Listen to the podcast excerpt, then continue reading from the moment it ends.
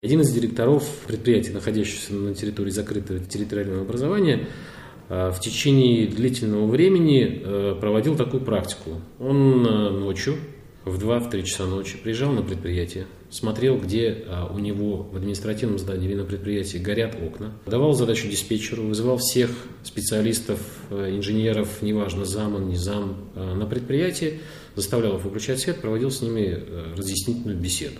Он добился таки того, что все сотрудники его предприятия очень внимательно относились к тому, уходя с работы, выключили они осветительный прибор или, допустим, чайник из розетки или не выключили.